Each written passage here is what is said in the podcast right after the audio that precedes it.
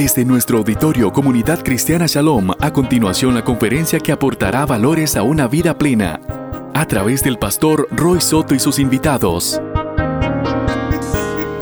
Tienen que ponerse de pie, están cansados seguramente, pero gracias por el respeto. Eh, hay varias cosas que no quisiera dejar pasar por alto en una mañana tan, tan especial como esta y indudablemente hay que hacer el espacio. De por sí a usted no le precisa, ¿verdad? Este es el día del Señor, este es el día domingo. Si nos pasamos un poquito de las 12, no hay problema. Al fin y al cabo usted no siempre lo han atrasado en algún lugar, ¿verdad? Entonces no hay problema, no hay problema. Estamos pues bien agradecidos con el Señor por todo lo que durante esta semana hemos vivido. Ha sido una semana intensa, muy intensa de trabajo.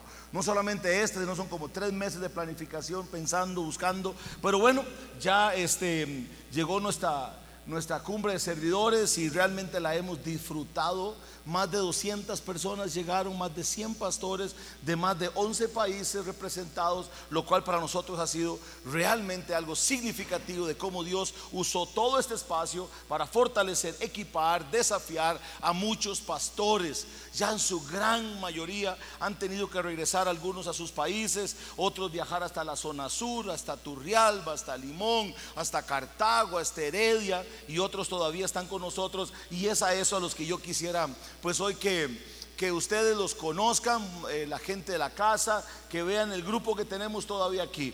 Quiero pedirle por favor a los pastores de Guatemala, mi amigo el pastor Eric Jocol, por favor pastor, pónganse en pie y los pastorcitos que vienen con el pastor Eric, vean ustedes qué guapuras, véanlo, gracias por hacer un esfuerzo, pagando sus tiquetes, pagando sus tiquetes, cubriendo sus espacios.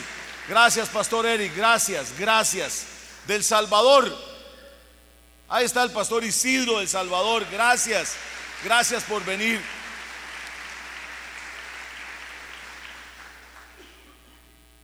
Este fue el pastor que yo le dije a ustedes, Shalom, que necesitaba un milagro para poderlo traer. Cuando aquí les digo yo a ustedes, súmesen financieramente en esta casa, de esto estoy hablando.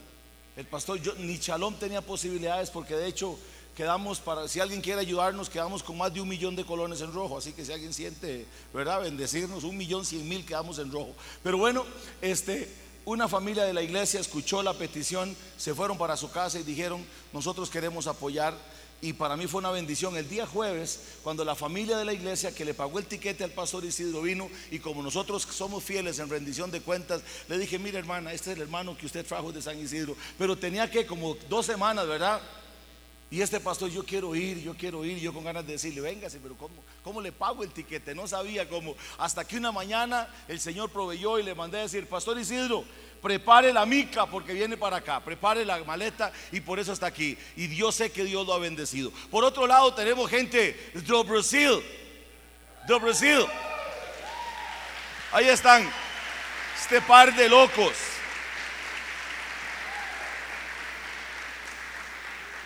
Hoy estos brasileños se han robado el corazón de Shalom. Hasta malas palabras aprendieron. Tengo gente, una, una, una, una, familia que amamos. Y si se me quiebra la voz, tengo razones porque amamos mucho esta familia.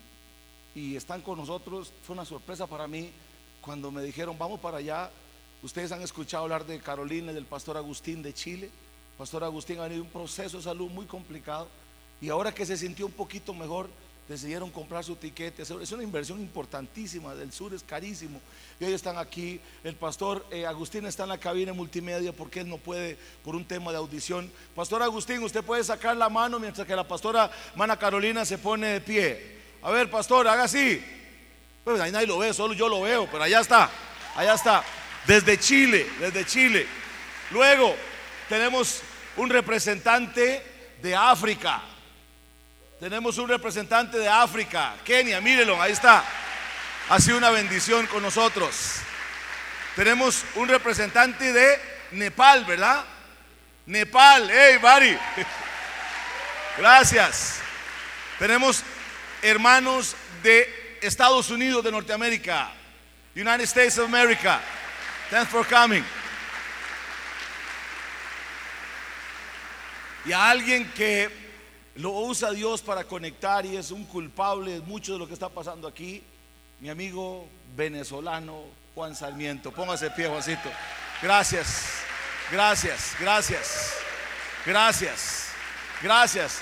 No se me. Y de Nicaragua nos queda alguien.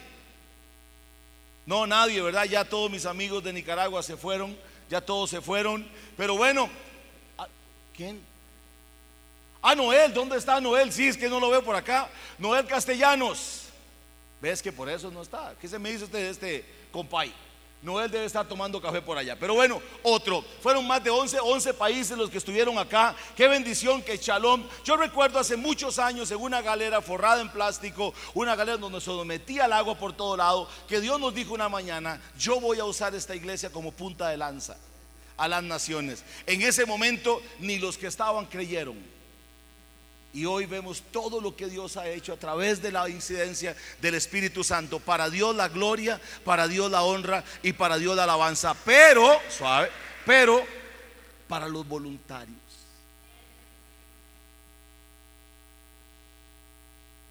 Lástima aquellos que se pierden la oportunidad de servir. O los que no pueden hacerlo. Jóvenes, prejuveniles, hermanas y hermanos, cocinando, lavando baños, limpiando pisos, acomodando carros, cocinando, corriendo para servir al reino de Dios. Y la gente de los demás países y la gente local dice, ¿qué es lo que tiene Shalom? ¿Qué es lo que tienen ustedes? Ayer me lo preguntaron en un foro, ¿qué es lo que tienen que tanta gente se involucra a servir al reino de Dios? Y yo les dije, discipulado y formación, porque en esta iglesia nadie viene a hacer planta ornamental vienen a servir. Y, esta es la mística. Así es que démosle un aplauso a todos nuestros servidores, a todos nuestros voluntarios. Para ustedes nuestra honra, para ustedes nuestra gratitud por todo lo que están haciendo. De verdad que es un honor. Es un honor servir con ustedes. Y si usted queda medio picado porque dice, uy, yo no pude ayudar, hermanos, tenemos que desarmar 100 camarotes. Mañana que venía a limpiar todas las instalaciones, porque los guatemaltecos se han portado malísimo, ¿no es cierto? Hay que hacer mucho trabajo, así es que, ¿por qué no levanta la mano ahí donde está y le dice al Señor, gracias por usar este lugar? Diga, gracias por usar esta iglesia, gracias por usarla. Un pueblito de fraijanes que en el mapa está, Dios usándolo para tocar las naciones. Son más de 65 países que Dios ha usado a Shalom para impactar. 65 países en toda esta jornada. Para Dios la gloria y para Dios la honra. Súmense, iglesia. Súmense en todo lo que Dios va a hacer. En todo lo que el Señor va a hacer. Y bueno, tenía unas notas aquí, pero ese teléfono de es como, no sé qué tienes. Ay, mi amor, esta cosa no la entiendo. Bueno. Em, y esta, ayer tuvimos un cierre lindísimo de la cumbre de servidores y hace unos días contaba ayer cómo fue que conocía al que nos va a hablar ahora em, a través de las conexiones que hemos construido y desde que lo conocí sentimos una afinidad los dos. Y cuando me contestó el mensaje le dije eh, Marcelo usted vendría a la cumbre de servidores y nosotros vemos a ver cómo cubrimos su tiquete y lo demás y me dice, Pastor Roy, no, Roy, encantado voy para allá. Le dije, le ofrezco un buen café, pues no es buen cafetero, no toma tanto café. Le ofrecí un vino y él con el vino sí se, sí se, animó. tranquilo, que no se le salga lo religioso, tranquilo. Pero bueno, el tema es de que hablamos mucho acerca de la posibilidad de venir. Un hombre que Dios está usando y ayer el cierre de la cumbre ayer fue extraordinario como Dios lo usó. Es un hombre que está ayudando a los migrantes centroamericanos a llegar hasta los Estados Unidos y lo que cuenta realmente te, quiebra tu estructura de cristiano religioso. Por eso que venimos insistiendo tanto, esta forma de hacer iglesia o cambia o muere. Tenemos que hacer la diferencia. Pero no solamente eso está Dios usando a Marcelo, sino que también lo está llevando donde casi nadie puede ir. A los países más ultraconservadores que rechazan y persiguen a los cristianos radicalmente, países como Corea del Norte e Irán. Así es que en esta mañana es una bendición. No se pongan de pie porque esos mates no le cuadran a este amigo. Quédense ahí sentados. Pongas, eh, nada más simplemente abra su corazón para que Dios le hable. Y ya oficialmente me comprometí con Marcelo que en el mes de diciembre mandamos un grupo de chalón a poder vivir la, la- Navidad de una forma diferente. Si a usted le interesa, empiece a ahorrar porque no hay plata para pagarle a nadie. Empiece a ahorrar y nos vamos para en diciembre. Mi familia y yo vamos a hacer todo lo posible por ir, pasar, un- pasar una Navidad a los pies de Marcelo, sirviendo a los migrantes y diciéndole que el niño ha nacido para esperanza, para decir que Marcelo tiene todo mi compromiso de que vamos para allá. Venga mi amigo y bendíganos en esta, en esta mañana.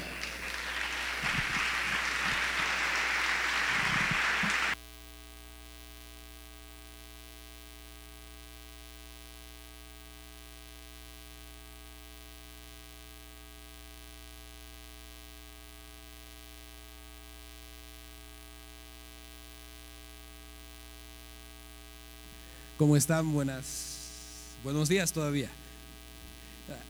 Qué gusto poder compartir con ustedes. Eh, y nomás me ubicaré un ratito aquí. Ahora sí.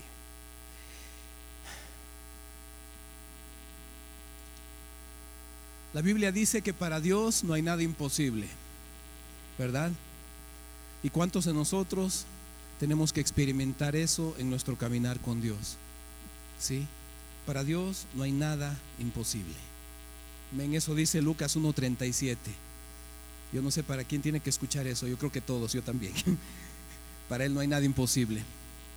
Nada, si dice nada es nada, ¿verdad? Nada. ¿Sí?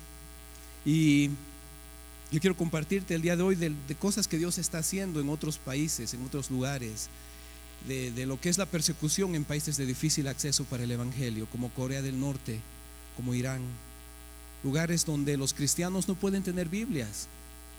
Hay países alrededor del mundo donde un cristiano no puede tener Biblias, no tiene Biblias como tú y yo, que si se nos pierde la Biblia, la encontramos hasta en librerías no cristianas, ¿sí o no? Y podemos comprar una, ¿sí? Pero hay países alrededor del mundo donde los cristianos no tienen Biblias y la única forma que ellos puedan tener Biblia es si alguien se las lleva. No hay otra. No hay librerías cristianas, no hay sociedades bíblicas, no hay la iglesia es totalmente secreta, clandestina y la única forma es si alguien se las lleva. No hay otra. Y ahí es donde Dios nos llama para poder hacer ese puentecito y que los cristianos alrededor del mundo puedan tener Biblias. El año 91 eh, yo estaba viviendo en Pakistán, ya llevaba dos años viviendo por allá. Eh, el Señor me llamó a los 19 años a servirle, estando en la universidad. Un día me dice, levántate, es tu tiempo de irte a las naciones. Yo nunca pensé ser misionero, ni siquiera se me cruzó, pastor menos. ¿sí? Pastor es otro nivel, yo no sé cómo le hace rollo. Yo prefiero ser misionero y llevar un millón de Biblias, es más fácil que ser pastor. Sí, de verdad. Y, y, Dios me habla y me dice, levántate, es tu tiempo de ir a las naciones. No entendía lo que Dios me decía, estaba de rodillas, un tiempo a solas con Dios.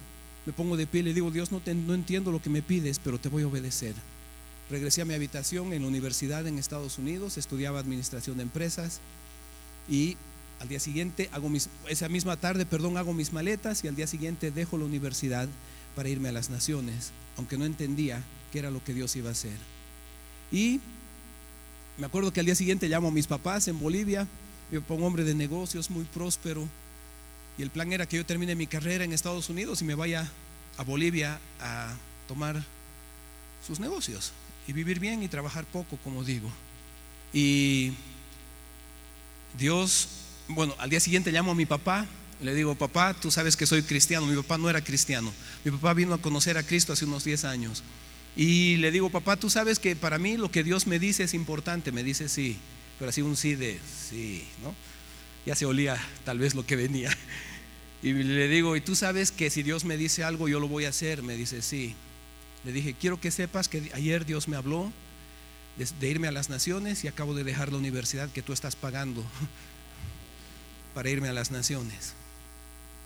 Silencio total. Bomba atómica en Bolivia. ¿Sí? Y mi papá me dice, quiero que sepas esto, quiero que sepas que el día de hoy tú dejas de ser mi hijo. Prefiero verte muerto que que seas mi hijo. No llames, no escribas, acabas de perder tu familia por tu Dios. Olvídate y olvídate de cualquier ayuda económica que yo te pueda dar por el resto de tus días. No verás un centavo de lo que tengo para ti. Y me dice, estás muerto. Y me cuelga el teléfono. Ahí me quedé y tenía dos opciones de decirle a Dios, oye Dios, ¿y si nos esperamos un ratito? O la otra opción era decir, Señor, vamos, ¿verdad? Y le dije, Señor, no importa lo que pase, quiero que sepas que yo quiero obedecerte y me voy contigo. Y ahí es donde empieza la aventura con Dios. Dos años después de estar viviendo en Pakistán, ese día Dios me habla de irme a la India y no te voy a contar todos esos detalles, son muy largos, pero terminé estando en la India, después en Pakistán, en Nepal y, y en Afganistán. Y bueno, estando en Pakistán un día estoy orando, dos años de estar por allá, le digo, Dios, estoy tan cansado de ser un cristiano normal. Sí, le dije, Señor, un cristiano que te dice, dame, tócame y bendíceme, bendíceme, tócame y dame, como quieras, pero las tres cosas son la misma oración en diferentes formas. ¿No es así como oramos? Por favor, ponte a pensar, presta atención a tus oraciones de ahora en adelante y te vas a dar cuenta que es bendíceme, tócame y dame. Y, y cualquier forma, pero ahí va. ¿Sí? Y le dije, Señor, esto no es para mí, sé que hay más, pero no sé cómo llegar a más. E hice una oración, le dije, Señor, te pido que tú me hables y me digas que yo haga algo imposible para ti. Y si no es imposible, no me hables nunca más, no te quiero escuchar nunca más. En el nombre de Jesús, amén bocón. Porque Dios habla, ¿verdad? Unas semanas después Dios me habla y me dice, quiero que vayas a este país, me da el nombre del país, me dice, quiero que vayas a Irán, pero no vayas con las manos vacías, lleva Biblias. Y ahí se me paran los pelos. Le dije, Señor, eso es imposible. Y él me dice, ¿acaso no me pediste algo imposible? Dios solo estaba respondiendo mi oración. ¿Cuántas veces le has dicho a Dios, Señor, usa mi vida? ¿Alguien le ha dicho a Dios, usa mi vida? Levanta tu mano, quiero verte. Todos. Cuando la alabanza está así, wow, full, y está, Señor, úsame. Metiste la pata porque te va a usar. ¿Sí? Y le dije, Señor, tengo mucho miedo de ir a Irán porque no hablaba, no hablaba el idioma, nunca había ido, no sabía nada y tenía que llevar Biblias. Yo sabía que la ley en Irán, la ley escrita en Irán dice que si llevas una Biblia es lo mismo que llevar un kilo de cocaína. Ambos son ocho años de cárcel. ¿Sí? Y le dije a Dios, Dios, Señor, te voy a obedecer, voy a llevar 15 Biblias. Yo decía, con 15 Biblias no me meten a la cárcel. No sé por qué pensaba eso. El ímpetu de la juventud a los 21 años, ¿no? Y las Biblias eran de tamaño Thompson, de esas tamaño Thompson de estudio, Bibliesota. O sea, yo las miraba y decía, Señor, ¿sabes cuál era mi plan? Conseguirme, ponerme las 15 Biblias, pegármelas a mi cuerpo, comprarme ropa grande y cruzar la frontera. De verdad, no era un buen plan, pero era mi plan. Un día que estoy orando, semanas antes de viajar, Dios me dice, yo no quiero que lleves 15 Biblias, quiero que lleves 300. Y dije, 3 por 8, 24, 2400, 240 años de cárcel, ¿cómo es eso? Y ahí estoy y le dije, Señor, tengo miedo, pero te voy a obedecer. Dios nos llama a la obediencia. Padre de familia que estás acá, si tienes hijos y le, dices, y le dices, hijo, saca la basura. Y te dice, sí, ahorita. Hijo, saca la basura. Sí, en un rato. ¿Te está obedeciendo? ¿Te gusta? Y a Dios. Como somos con Dios a veces, ¿verdad? Y me conseguí 300 Biblias. Bibliosotas. Empecé a llenar maletas, terminé con cinco maletas grandes, cada maleta pesaba entre 60 y 65 kilos, apenas las podía alzar. Yo miraba las maletas y decía, estoy ida a la cárcel, Señor. Yo decía, cuando salga de la cárcel, tal vez tenga 29, 30, 31, 32, 35, no, no sabía cuándo. Y con todo el temor me compré un pasaje de tren y varios días después llego a la frontera. Cuando bajo de la frontera, lo primero que veo es una pared muy alta, parece una fortaleza, un castillo, y, los policías sobre la pared con sus armas apuntando a toda la gente que bajábamos del tren. Era intimidante, tenlo por seguro. Y había una pequeña puerta en el medio y toda la gente entraba por esa puerta. Yo también, con mis cinco maletas. Me muestro el pasaporte, me sellan el pasaporte y me dice pase a aduanas. Y el edificio de aduanas se parecía a este. Y me paro lo más lejos posible de los policías. Para ver al policía buena gente, ¿verdad? Al que está todo relajado, al cool, al que, ah, ¿no? Y ahí estoy viendo, Señor, qué policía, está tranquilo. Y mientras estoy parado no me di cuenta que habían pasado unos 15 minutos y se me acerca un policía. Viene el policía y me dice, ¿usted es turista? Le digo, sí. Me dice, ¿estas son sus maletas? Le digo, sí. Me dice, ¿tiene algo que declarar? Le digo, no. Y el policía me dice, tiene cinco maletas, ¿cómo que nada que declarar? Y le digo, no, nada, esperando que me crea, pero no me creyó, obviamente. Y me dice, ve esa mesa, había una mesa de dos metros de largo. Me dice, quiero que vaya, abra sus maletas y saque todo lo que tiene en su maleta y ponga sobre la mesa. Y me dice, ya regreso y se va. ¿Sabes cuál era mi oración en ese momento? Le decía, Padre, en el nombre de Jesús, mátame, mátame, mátame. Así, de verdad, era de, ya no aguanto esto. No me moría, tenía que abrir las maletas, ¿no? Voy, abro las cinco maletas y empiezo a sacar cada una de las 300 Biblias y a ponerlas sobre la mesa. Terminé haciendo una pared de un metro y medio de alto, por dos de largo y uno de ancho, 300 bibliosotas. Llevaba dos pantalones y tres camisetas y con eso trato de tapar las Biblias. Un poquito. Y me paro al lado de mis Biblias a esperar que vuelva el policía. Vuelve el policía, me mira y mira. Me dice, ¿qué es eso? Le digo, libros. Y él me dice, ¿qué tipo de libros? No puedes llevar cualquier tipo de libro. Le digo, Señor, venga usted donde están los libros, levante la tapa del libro y va a ver qué tipo de libro es. El policía me dice, sí, está bien. Se acerca donde están los libros, pone su mano sobre la tapa del libro para levantar y ver qué tipo de libro era. Yo oraba que él se muera, se desmaye, le venga, todo oraba, ¿no? y ahí está el policía, pone su mano sobre el libro para ver qué tipo de libro era. En cuanto su mano toca el libro, yo veo que su mano sale volando por el aire. ¿Alguna vez has visto una mano volar? Mi primera. La mano, yo veo que da una vuelta súper rápido y vuelve y él agarra su mano y le hace así. Le da un masaje y me mira para ver mi reacción.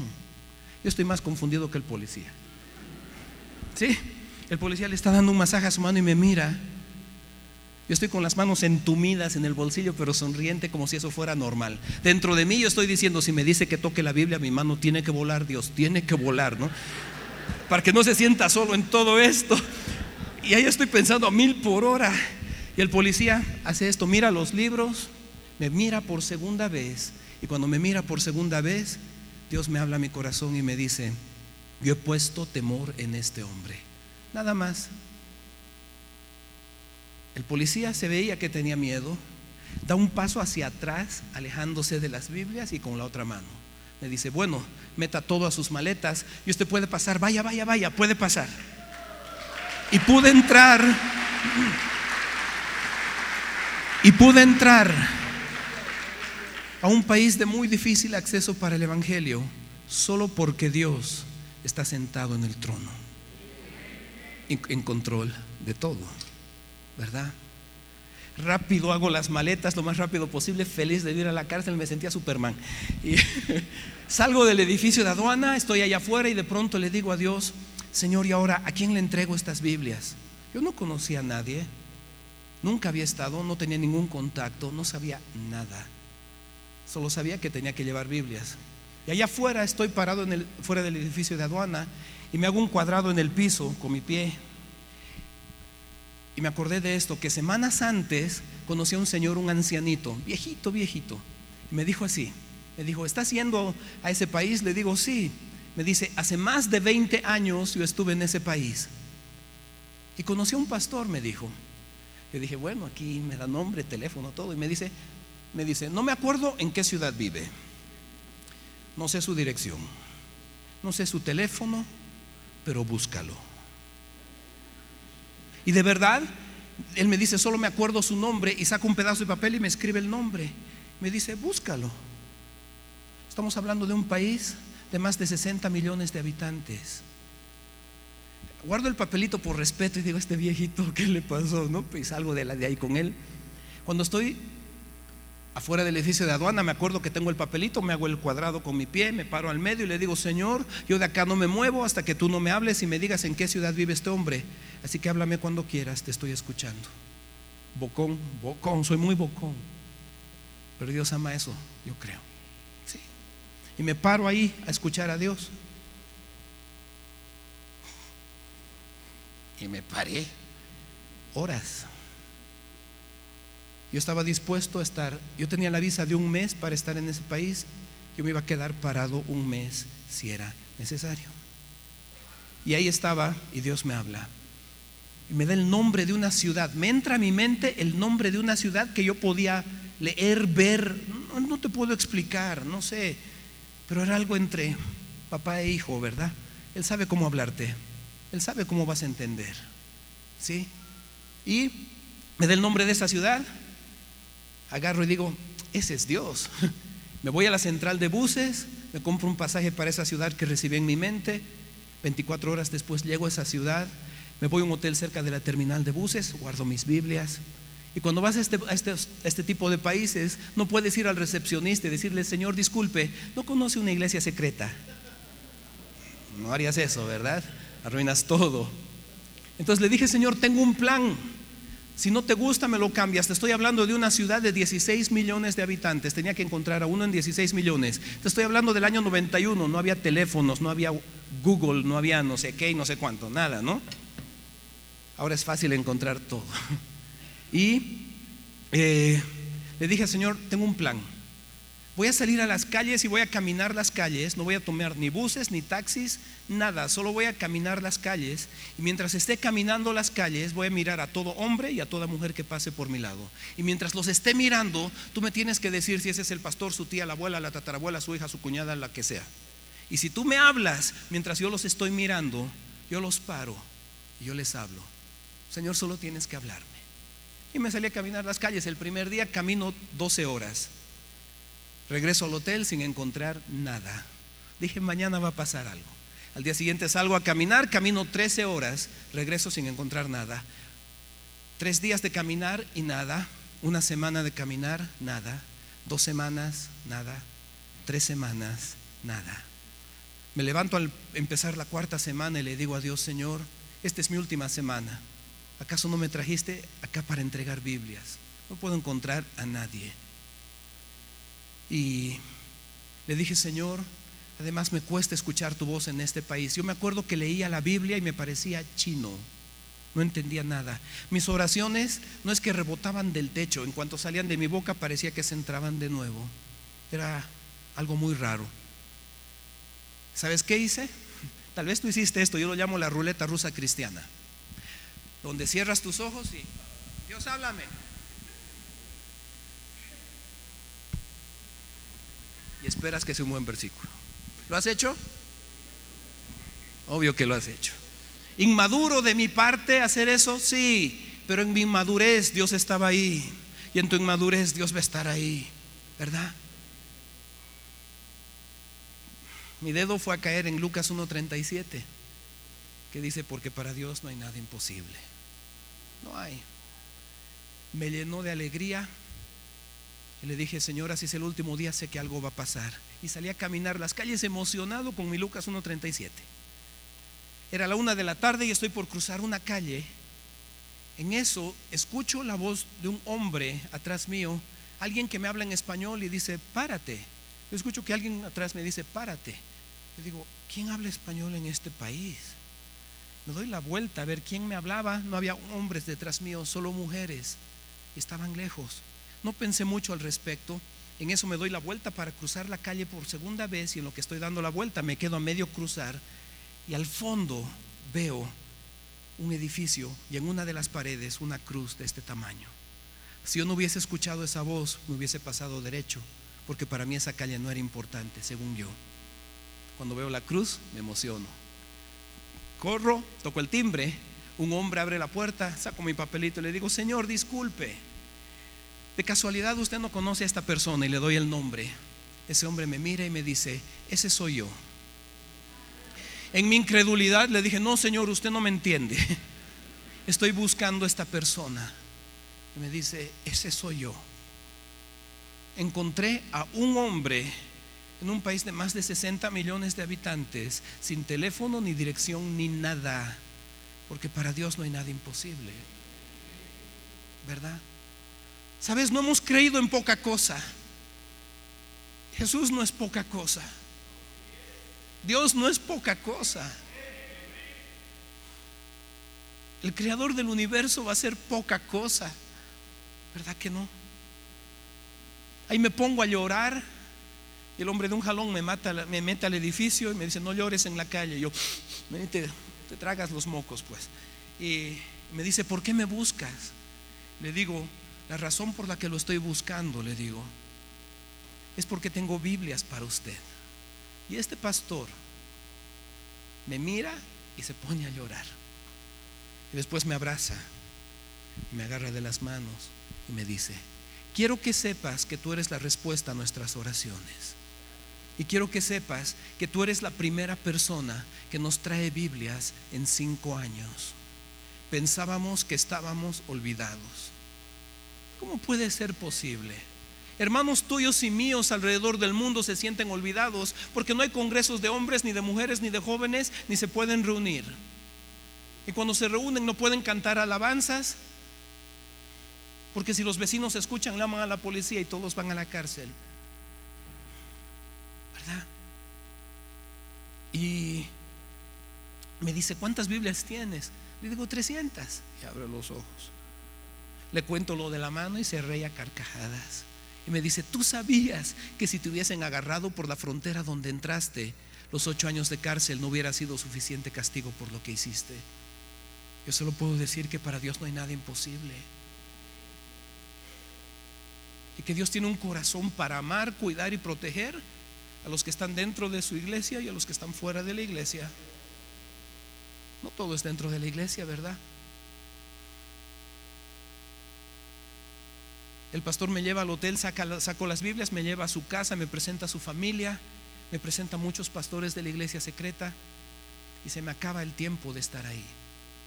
Estoy saliendo de, de ese país, me acuerdo, le dije, Señor, yo quiero hacer un pacto de amor contigo. Por favor, tómalo muy en serio, porque te prometo que yo lo voy a tomar muy en serio.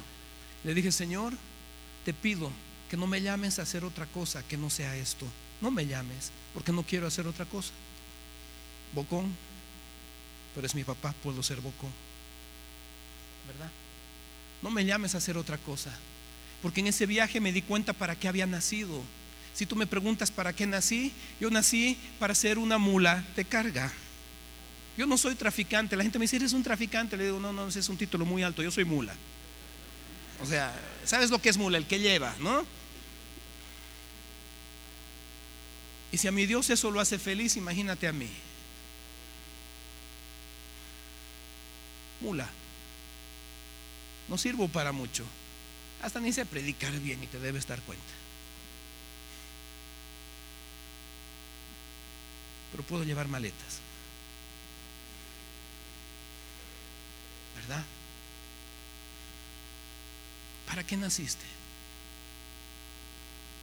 ¿Para qué naciste? ¿Por qué estás vivo? ¿Por qué estás viva? ¿Qué te está consumiendo en este tiempo? ¿Qué o quién te está robando el corazón? ¿Será que hay más? ¿Para qué naciste?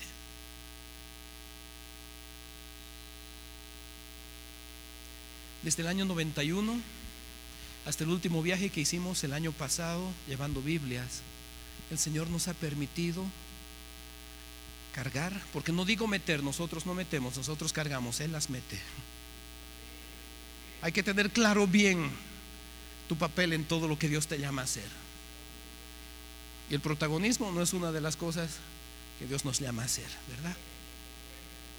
Y el Señor nos ha permitido cargar y Él ha metido más de 140 mil Biblias en forma clandestina para la iglesia secreta. ¿Sí? ¿Habrá algo difícil para Dios? Si por un año, por una Biblia te dan 8 años de cárcel, por 140 mil son como 5 millones, no sé cuántos años. Ya le hice el cálculo. De verdad, ¿sí?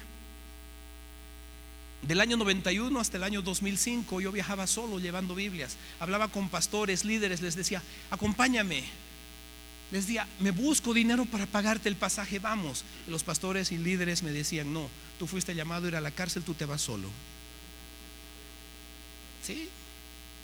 Quedas, te quedas con la boca abierta, pero pasa, ¿verdad? El año 2005 Dios empieza a responder esta oración de que más personas vayan. Porque si uno puede cargar 300 Biblias, 2 600, 3 900. Wow, imagínate, ¿no? Y el año 2005 empieza a venir gente y me dice, quiero viajar contigo. Yo, en serio, no me la creía. Y me dicen, sí, quiero ir contigo. El año 2005 hicimos el primer viaje con un grupo pequeño de personas. Éramos 23 personas cargando 46 maletas con 5 mil Biblias. ¿Te imaginas llegar a un aeropuerto con 26 maletas y 5 mil Biblias? Y llegamos al aeropuerto.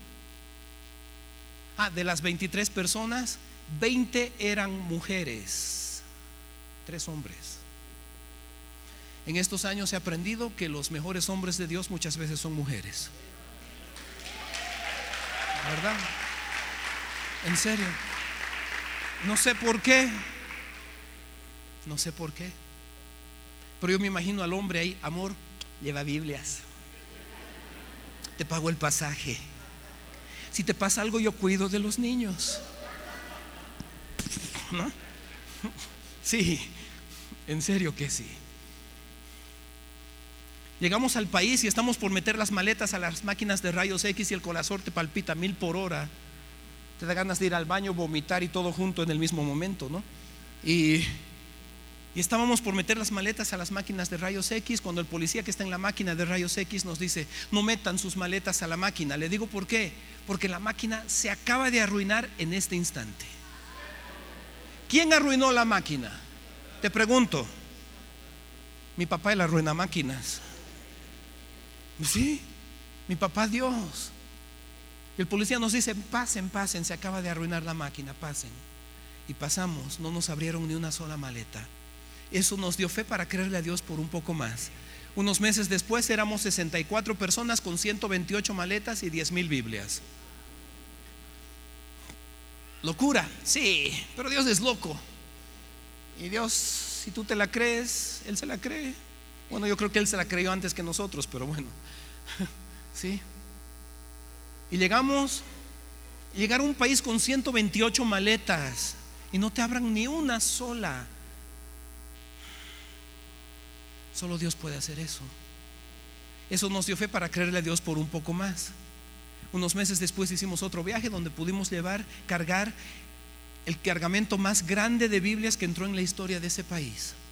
Éramos 69 personas cargando 298 maletas con 12.950 Biblias, mil diccionarios bíblicos, todo en el idioma de ellos. Las Biblias no son ni en español ni en inglés, son a pedido, me las hacen a pedido en un lugar, se las compra y de ahí las llevamos. 2000 CDs de música que mandamos a hacer específicamente en el idioma de ellos. 500 libros del hombre celestial. ¿Leíste ese testimonio? Del hermano Yun. Búscalo, el hombre celestial. Wow. 500 libros de otro autor, 500 libros de otro autor. Éramos la librería ambulante más surtida del Medio Oriente, te lo aseguro. Y llegamos 298 maletas. ¿Sabes lo que es eso? Teníamos el peso total de nuestras maletas eran 6 mil kilos, 6 toneladas. La aerolínea nos dijo, tienen que pagar. Estábamos en Londres, las Biblias me las mandaron a Londres. Personas de diferentes lugares nos encontramos en Londres, todos latinos, todos latinos. Y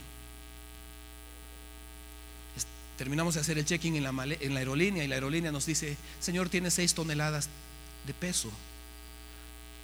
Por el número de personas solo pueden llevar dos toneladas como su peso y cuatro toneladas de exceso de equipaje.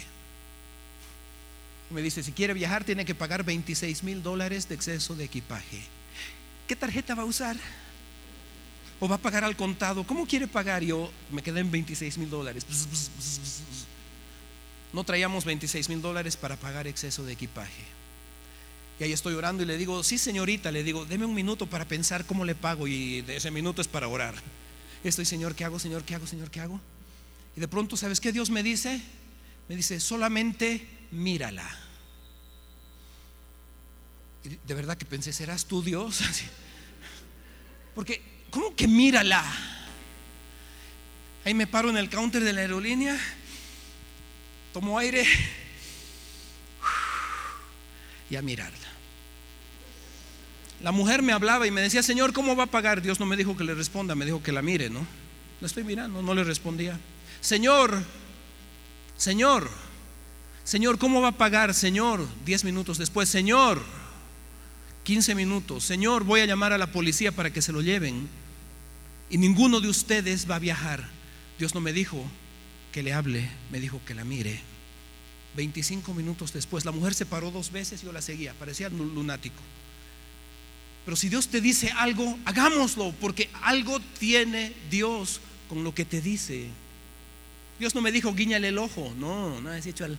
No, o sea, feo, pero no importa, igual por ahí sirve, ¿no? Pero no, me dijo, mírala. 35 minutos después la mujer regresa a su asiento, levanta la cabeza y me dice, Señor, he hablado con mis jefes y sabe, le vamos a perdonar los 26 mil dólares de exceso de equipaje. Por favor, suban al avión, váyanse.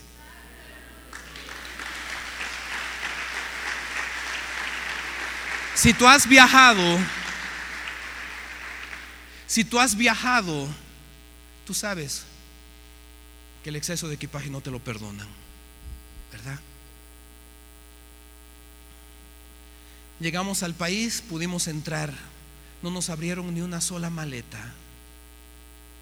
Cuando estamos metiendo las maletas, esta vez metimos las maletas a, las máquinas, a la máquina de rayos X y están pasando las maletas y el corazón te late porque tú sabes lo que llevas. Y las personas que viajan con nosotros solo pueden llevar dos pantalones, tres camisetas, dos calzoncillos, dos calcetines para 15 días. No hay maquillaje, no hay plancha, no hay nada. Ahí te das cuenta de que están hechas las hermanas.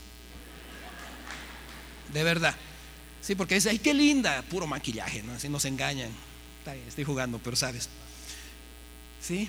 Y están pasando las maletas, la mujer apaga la máquina, habían pasado unas 100 maletas más o menos, cuando de pronto la mujer se levanta y grita, ¿qué tienen sus maletas? Le digo, libros, señora. Me grita, ¿libros para qué? Pero así grita, todos los policías del aeropuerto se dan la vuelta a mirarnos. Y ahí estamos parados yo no sabía qué decirle. Ahí es donde Dios te tiene que dar una respuesta coherente para el policía. No coherente para mí, pero sí para ellos, ¿verdad? Y ahí estoy parado y le digo, eh, libros, feria de libros, le digo. Termino de decir eso y digo, ¿qué dije? ¿Cómo que feria de libros? La mujer hace, ah, feria de libros. Cambia. Sale de ahí dice, señores, todos ustedes no tienen que meter sus maletas al rayos X. Feria de libros, pasen, feria de libros.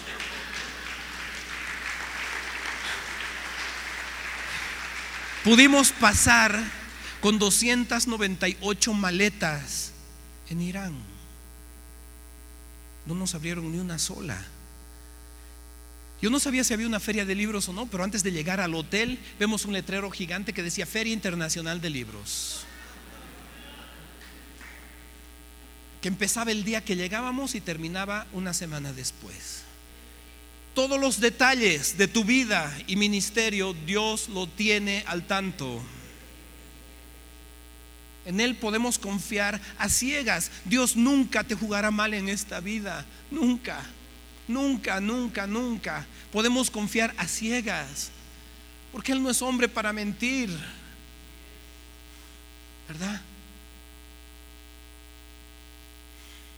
¿Habrá algo imposible para Dios? De los hemos hecho 34 viajes a ese país llevando Biblias. Nos han agarrado cinco veces. No ha sido bonito, muy duro, sí. Nunca hemos entrado a la cárcel, Dios nos saca de las puertas de la cárcel, literal. ¿Sí? Porque yo creo que no estamos preparados para la cárcel. Dice, me va a hacer quedar mal en la cárcel, mejor lo saco yo creo. Sí, no sé. Sí. Te quiero mostrar un video cuando nos agarraron hace unos años atrás. Éramos 38 personas llevando 241 maletas con 7500 Biblias y todo material para una escuela de niños. Para muchas escuelas de niños en diferentes iglesias secretas. Era por primera vez estábamos haciendo eso. Pero ahí nos agarra la policía, nos descubren, nos abren las 241 maletas, nos quitan los pasaportes, nos encierran bajo llave. Y decíamos, en ese viaje había un jovencito, un adolescente de 13 años, colombiano. Y la persona más mayor, más grande, era una mujer de 77 años. Servir a Dios no tiene edad. hay que tener un corazón, un deseo, nada más. Y Dios se encarga. ¿Sí? Te quiero mostrar ese video porque y ese video fue filmado secretamente por personas de nuestro equipo. A un comienzo vas a ver un poco lo que dice el Islam acerca del cristianismo y después vas a ver.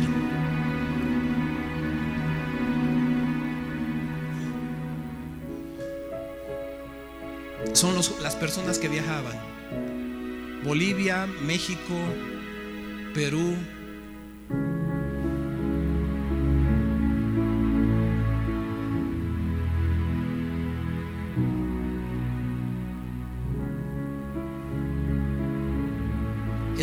hizo uno de los chicos del equipo. Eso es lo que dice el Corán. Preparadles cualquier fuerza y calvario que seáis capaces de reunir para asestar terror. Asestar terror en los corazones de los enemigos de Alá y de tus enemigos. ¿Qué hace Alá feliz? Cuando los que no son musulmanes son asesinados. Cuéntalos, mátalos, que no quede ni uno solo.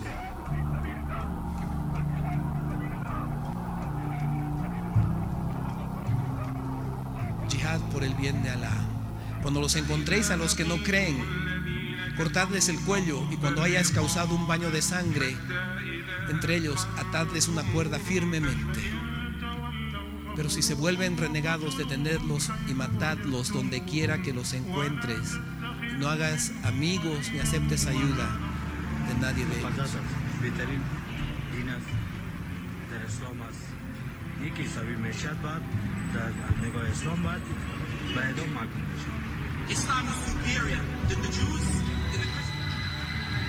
En esa ocasión recibimos las Biblias en este país.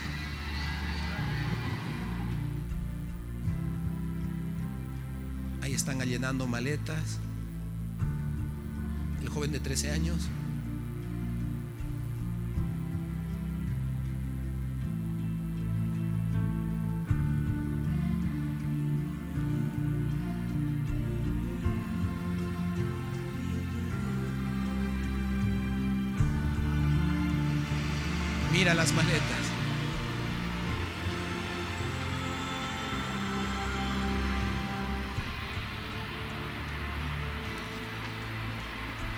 Un viaje de tres días en tren para llegar hasta ese país.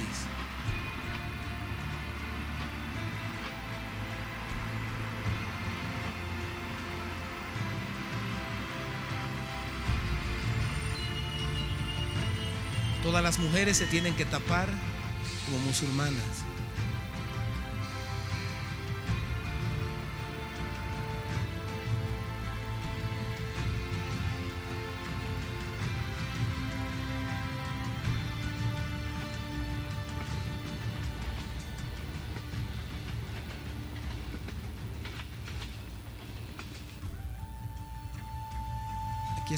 Llegamos a la frontera. Llegamos como a las 6 de la mañana y eran ya las 4 de la tarde.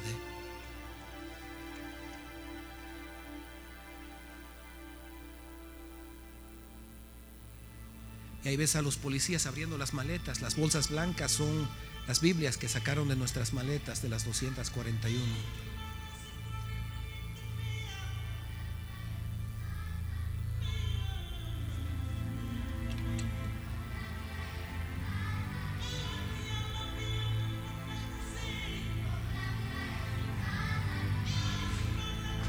De la policía secreta religiosa.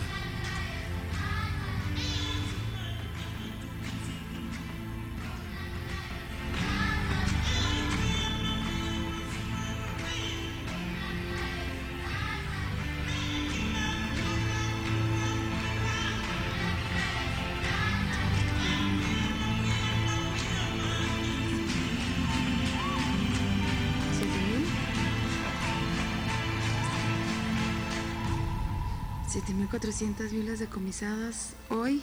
¿Qué día es? 24 de enero De enero del 2009. del 2009. ¿A qué horas? Son las 2.50 de la tarde. Ahí nos hicieron cargar las Biblias a unos amigos y a mí para contarlas y que hagan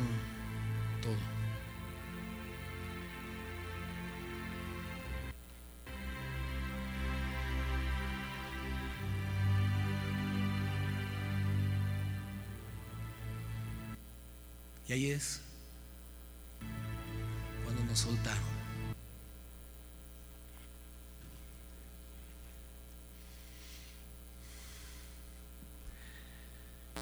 ¿Sabes quiénes nos liberaron ese día de no ir a la cárcel?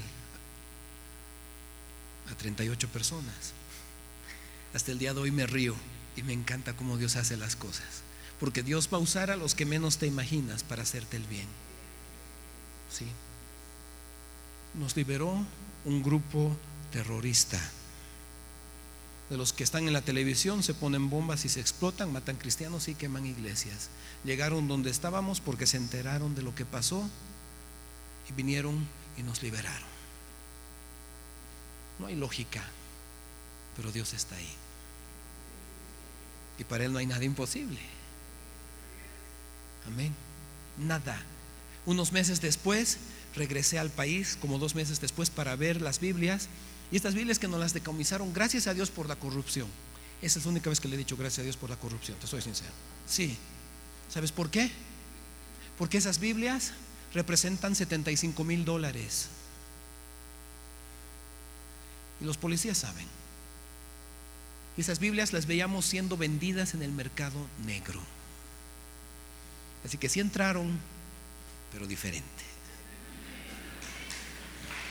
¿Verdad? Sí. Sí. ¿Habrá algo difícil para Dios, hermanos? Nada, ¿verdad? Nada. Nada. Te pregunto, si no hay nada imposible para Dios, ¿cómo orarías en tu vida? ¿Qué oración dirías? Si no hay nada imposible para Dios, ¿qué oración harías? ¿Cómo te entregarías? ¿Qué pedirías?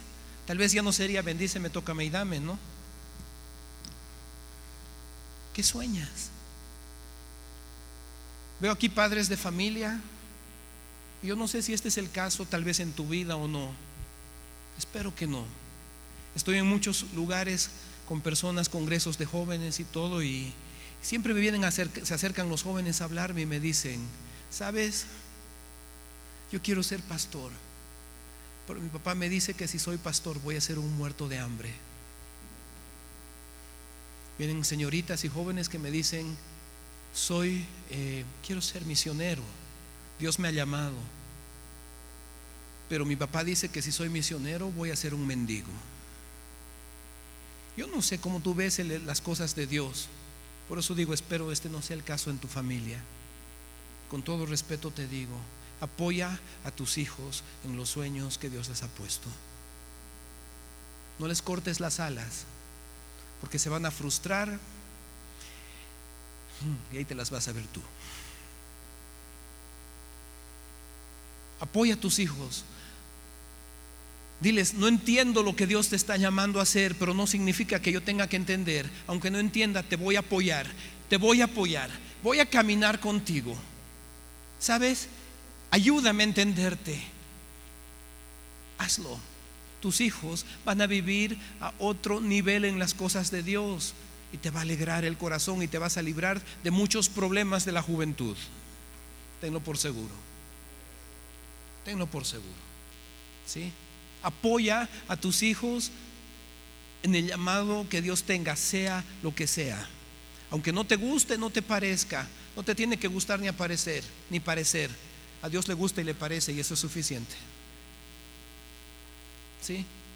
Que tus hijos deseen lo que Dios desea y el corazón.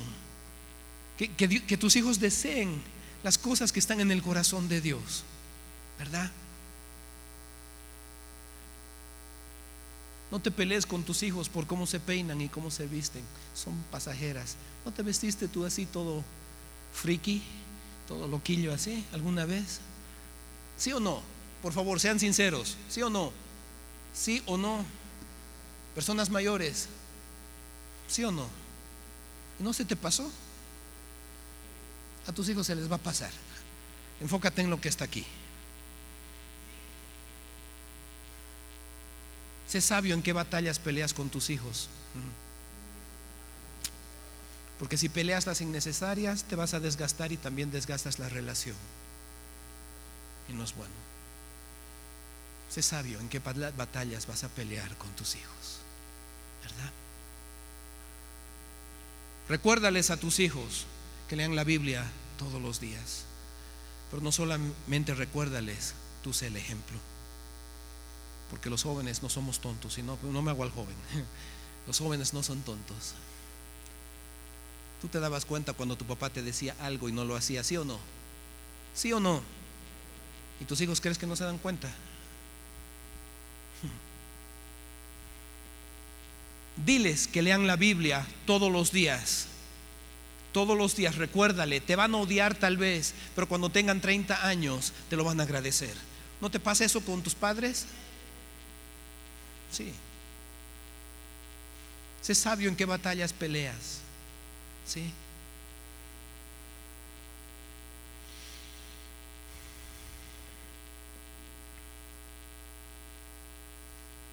Tus hijos necesitan de tu apoyo. Porque del apoyo de papá lo tienen. Pero del apoyo de papá y mamá lo tienen que tú seas el primero y la primera en decirle, te voy a apoyar, te voy a apoyar, te voy a apoyar. No sé cómo lo vamos a hacer. ¿Sí? Yo no sé por qué repito esto tanto, pero tal vez alguien tiene que escuchar. ¿Sí? Apoya a tus hijos en el llamado de Dios. Dios va a estar con ellos, no te preocupes. Él tiene mejores planes que tú. De verdad. ¿Sí? ¿Quieres llevar Biblias? Tenemos diez mil Biblias para llevar. Lo que no tenemos es gente para llevarlas. Si Dios quiere, en septiembre de este año estamos haciendo un viaje de llevar Biblias.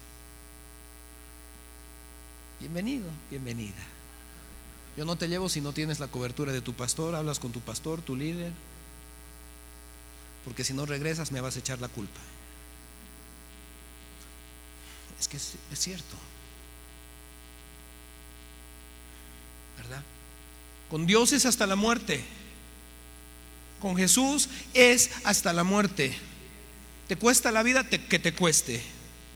Duele que duela pero vamos a perseverar, no vamos a huir, no le vamos a dar la espalda, no vamos a correr en la otra, dirección. No podemos.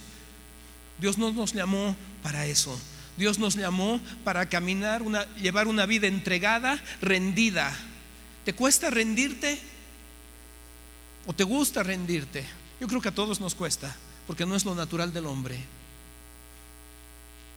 Pero su Espíritu Santo nos da la gracia y la ayuda para tratar de vivir vidas rendidas, ¿verdad? Enseña a tus hijos a caminar hasta la muerte. Tú sé el ejemplo, no tus palabras, ¿verdad? Llevamos Biblias a Corea del Norte. Ah, solo anoche mostré esto, no lo mostré en otras ocasiones. ¿Sabes qué es esto? Este librito chiquitito te lo pones en el bolsillo, lo puedes ocultar y si te agarra la policía te lo comes, ¿no? O sea, fácil. De verdad, hay que ser vivos. Si te agarran, te lo comes. Pasa fácil. Te tapas, pero pasa fácil. Este es un Nuevo Testamento en norcoreano. Por esto, si nos agarran llevando esto, terminamos nuestra vida en un campo de concentración por el resto de nuestra vida. Pero me vale y nos vale. Si agarran a un norcoreano con este libro, lo metan en un campo de concentración por el resto de su vida, a él y a toda su familia, por tres generaciones. El resto de su vida. Sí. Y no te puedo decir cómo lo hacemos, pero estas están entrando. Y está hermoso. Y te da miedo, recontra. ¿Sí? Joven, señorita y persona adulta. Habrá algo difícil para Dios. No hay país cerrado para Dios. No hay situación difícil para Dios. Dios no es el Dios del hombre, no es el Dios de lo imposible. Para el pastor, el misionero, el que lleva Biblias, no, Dios es el Dios de lo imposible para tus hijos, para tu relación con tu esposo, tu esposa, para tu economía, para tu salud. Dios es el Dios de lo imposible para todas las áreas de tu vida. Y en Él podemos confiar a ciegas. A ciegas. Amén. A Él nos podemos entregar a ciegas. Así que ahí donde estás, te quiero preguntar con todo respeto, ¿para qué naciste? ¿Para qué naciste? ¿Por qué estás vivo? ¿Por qué estás viva? ¿Qué te consume? ¿Qué te está robando el corazón en este tiempo? ¿O quién te está robando el corazón? ¿Será que hay más? ¿Qué te gustaría si Dios te preguntara en este momento y te diría, pídeme y lo que me digas, así haré en tu vida? ¿Qué pedirías? ¿Cuál sería tu respuesta? Puedes cerrar tus ojos, por favor. Si Dios en este día te dijera, dime cómo quieres que use tu vida y así lo haré porque te amo. ¿Qué le dirías? Dame, a mí, bendíceme. ¿Qué le dirías? ¿Cómo quisieras que Dios use tu vida?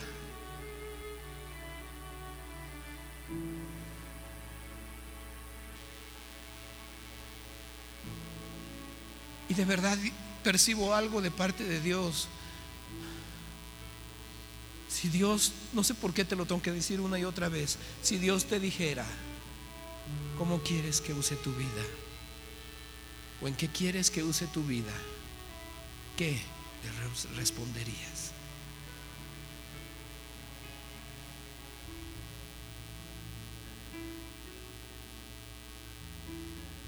Por favor, respóndele a Él. Dile.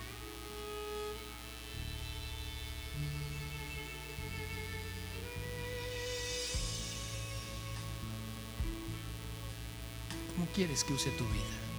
¿En qué?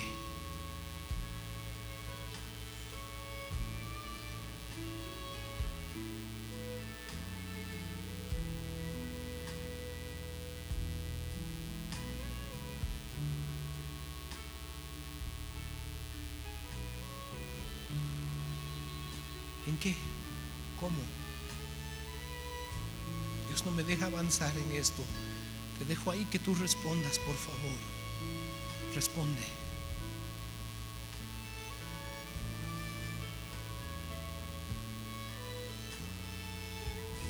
¿Para qué naciste? ¿Por qué estás vivo? ¿Por qué estás viva?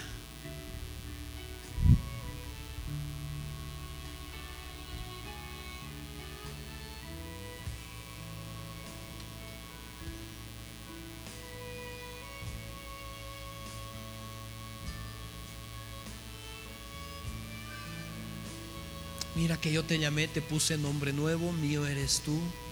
Aunque pases por las aguas, no te ahogarás, ni las llamas del fuego te quemarán. No importa tu pasado, tienes todo un futuro por delante.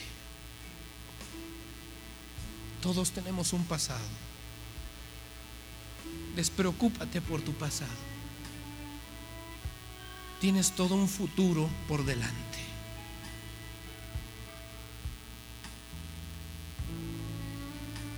Despreocúpate de tu pasado. Tienes todo un futuro por delante.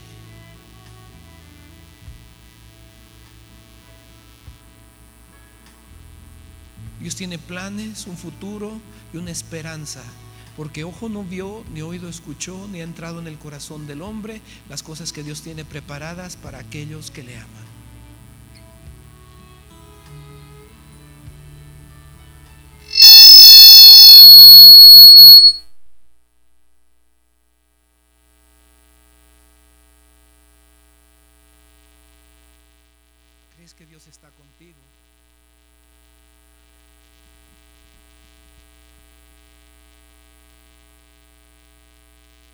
Favor, cree que Dios está contigo. Eres hijo, eres hija.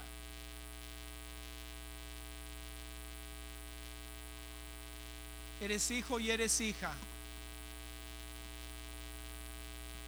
Y Dios nunca te dejará y nada podrá separarte del amor que está en Cristo Jesús. Nada, nada, nada, nada. Dios quiere que te sientas seguro y segura que nada te separará y que, en Él puedes confiar. No temas.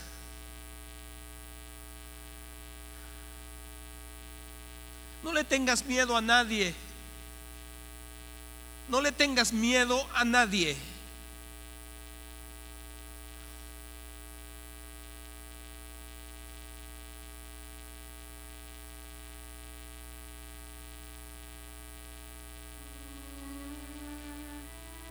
No le tengas miedo a nadie.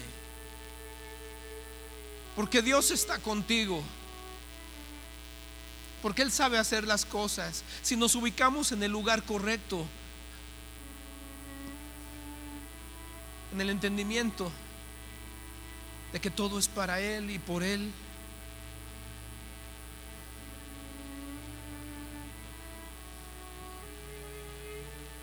Podemos vivir diferente y creer diferente y actuar diferente.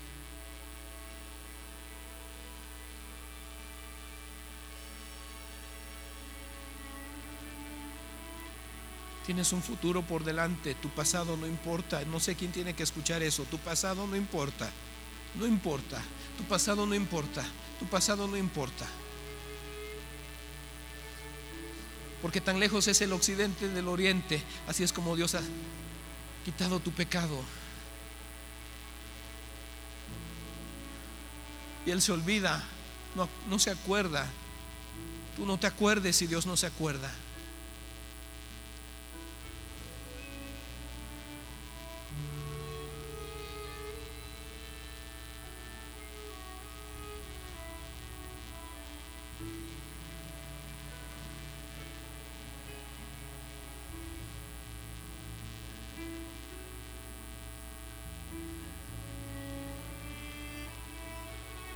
Has creído en poca cosa.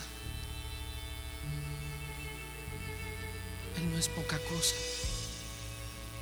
Si lo has tratado como poca cosa, dile Señor, perdóname por tratarte como poca cosa. Tú no eres poca cosa. Tú no eres poca cosa. Señor, el día de hoy decido rendirme. Quizás no lo digas de boca para afuera, pero en tu corazón que tú puedas hablarle. Y que todos nosotros, todos nosotros acá el día de hoy nos podamos rendir. Señor, me rindo. Si te quieres poner de pie, arrodillar, pasar al frente, lo que tú quieras. Haz lo que, como tú quieras responder. Si te quedas sentado, también es una forma de respuesta. Tú ve.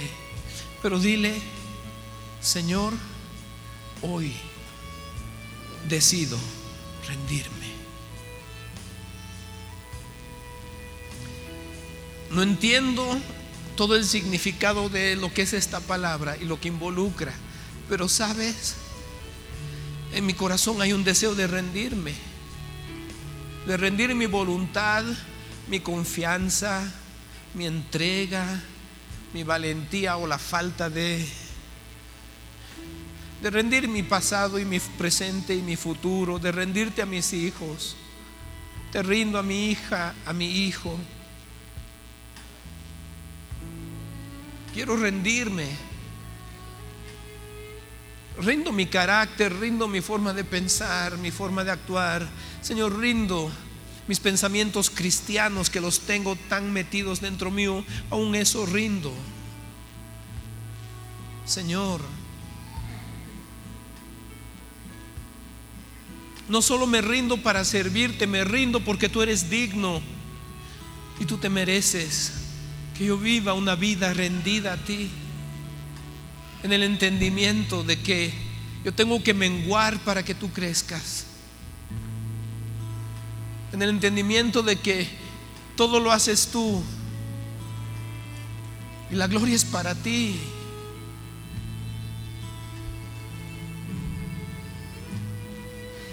Y que soy siervo, pero tú me llamas hijo.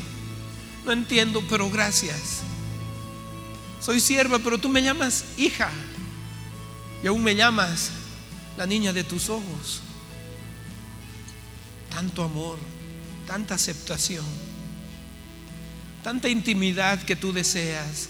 Señor, mi falta de intimidad hoy día la rindo. Hoy día quiero rendir mi falta de intimidad y de deseo de ti. La rindo. Mi falta del amor a tu palabra, rindo. Para dejar algo y tomar algo nuevo, Señor. Para un cambio y transformación. Para un, ya no vivo yo, sino Cristo vive en mí. Y la vida que la vivo en la carne, la vivo por fe en el Hijo de Dios, quien murió y dio su vida por mí. Señor, hoy me rindo. Y quizás me he rendido muchas veces, pero esta es una más. Gracias. Tómame, abrázame. Yo quiero abrazarte y decirte que lo que está en tu corazón yo lo deseo. Que lo que tú soñaste para mi vida, eso yo quiero. No quiero otra cosa. No quiero otra cosa.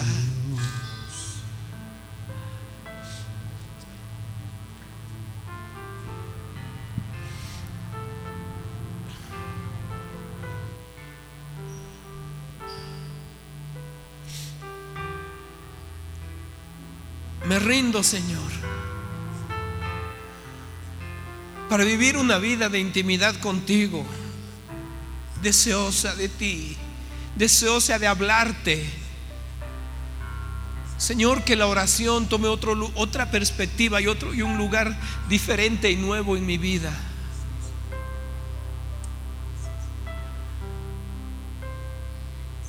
Quiero intimidad contigo. Quiero cercanía a tu corazón, Señor, para escucharte. Róbame el corazón de tal manera que no te pueda dar la espalda. Enamórame de tal manera que cuando vea, sienta que no me estás mirando, me enloquezca y busque tu rostro.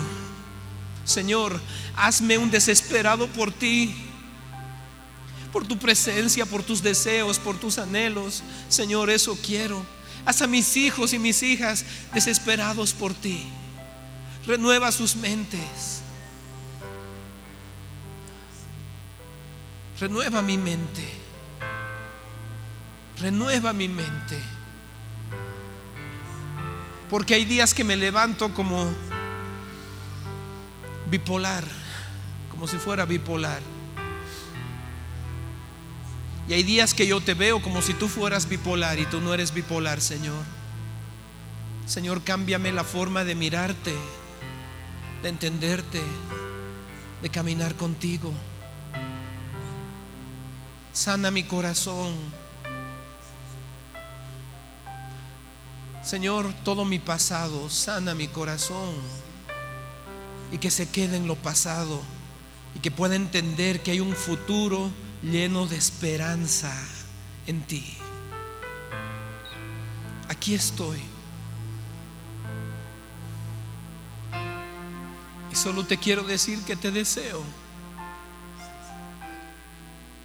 Y que en mi corazón, Señor, yo no sé cuánto, cuánto campo o lugar hay en mi corazón, pero quiero decirte que en mi corazón hay lugar para ti. No sé cuánto, pero hay lugar para ti. Por favor, ven y toma tu lugar en mi vida. No para servirme o hacer mi vida más bonita, no, Señor. Porque eso lo haces ya por hacerlo, porque eres papá. Ven a mi vida porque te necesito, porque eres importante y sin ti no puedo vivir y sin ti no lo voy a lograr. Y aunque todo vaya bien en mi vida, de ti no me puedo separar, porque tú eres la vid y yo soy un pámpano nada más. Tú eres el árbol y yo soy una rama. Y si no estoy pegado al, al árbol, nada puedo hacer. Perdóname por creerme quizás alguna vez que he podido hacer algo separado de ti. Soy tonto, no me doy cuenta. Estoy aprendiendo, perdóname. Separado de ti, separada de ti, nada puedo hacer. Nada.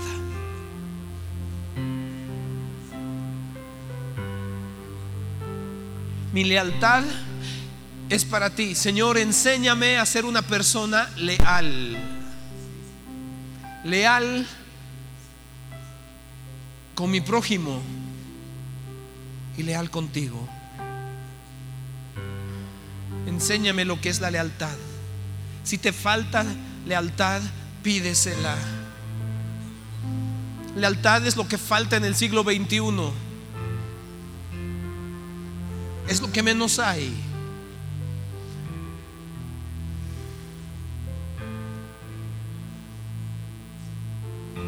Lealtad a tu amigo, a tu amiga, que cuando te cuentan algo, nadie lo sabe si te lo piden. Eso es ser leal.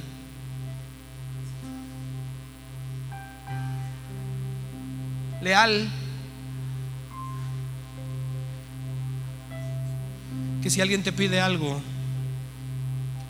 tú estás ahí para ofrecerlo y dárselo. ¿No es lo que dice la Biblia?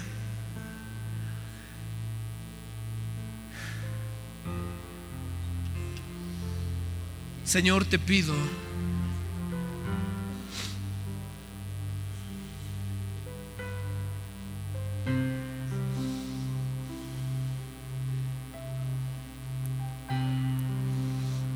Bienaventurados los pobres en espíritu, pues de ellos es el reino de los cielos. Bienaventurados los que lloran, porque ellos serán consolados. Bienaventurados los humildes, pues ellos heredarán la tierra. Yo no sé por qué te leo esto. Bienaventurados los que tienen hambre y sed de justicia, por ellos, pues ellos serán saciados. Bienaventurados los misericordiosos, porque ellos recibirán misericordia. Bienaventurados los misericordiosos, porque ellos recibirán misericordia.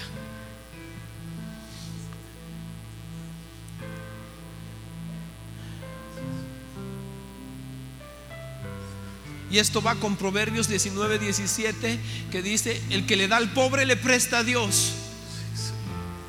Y Dios se lo devolverá. El que le da al pobre le presta a Dios y Dios no se olvida de devolverte lo que hiciste. Bienaventurados los misericordiosos, porque ellos recibirán misericordia.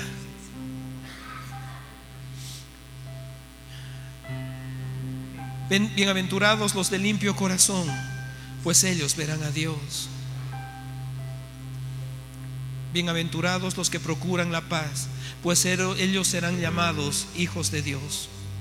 Bienaventurados aquellos que han sido perseguidos por causa de la justicia, pues de ellos es el reino de los cielos.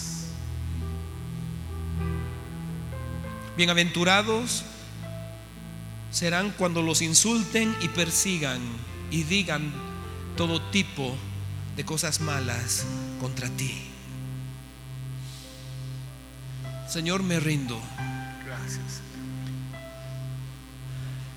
dándome cuenta que las bienaventuranzas no hablan de una prosperidad y de un de vivir una vida quizás feliz y buena, pero Señor, que en ellas y en ti puedo encontrar el bienestar, la paz, la vida diferente. Gracias. Porque no se trata de mí. Hoy me rindo para que no se trate de mí.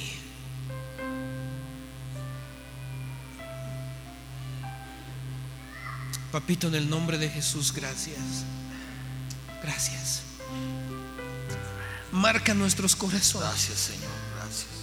Márcanos, márcanos. Dile, márcame, márcame, márcame, Gracias, Jesús. márcame, márcame, márcame, márcame. Gracias, Jesús. Gracias. En el nombre de Jesús, papá. Gracias.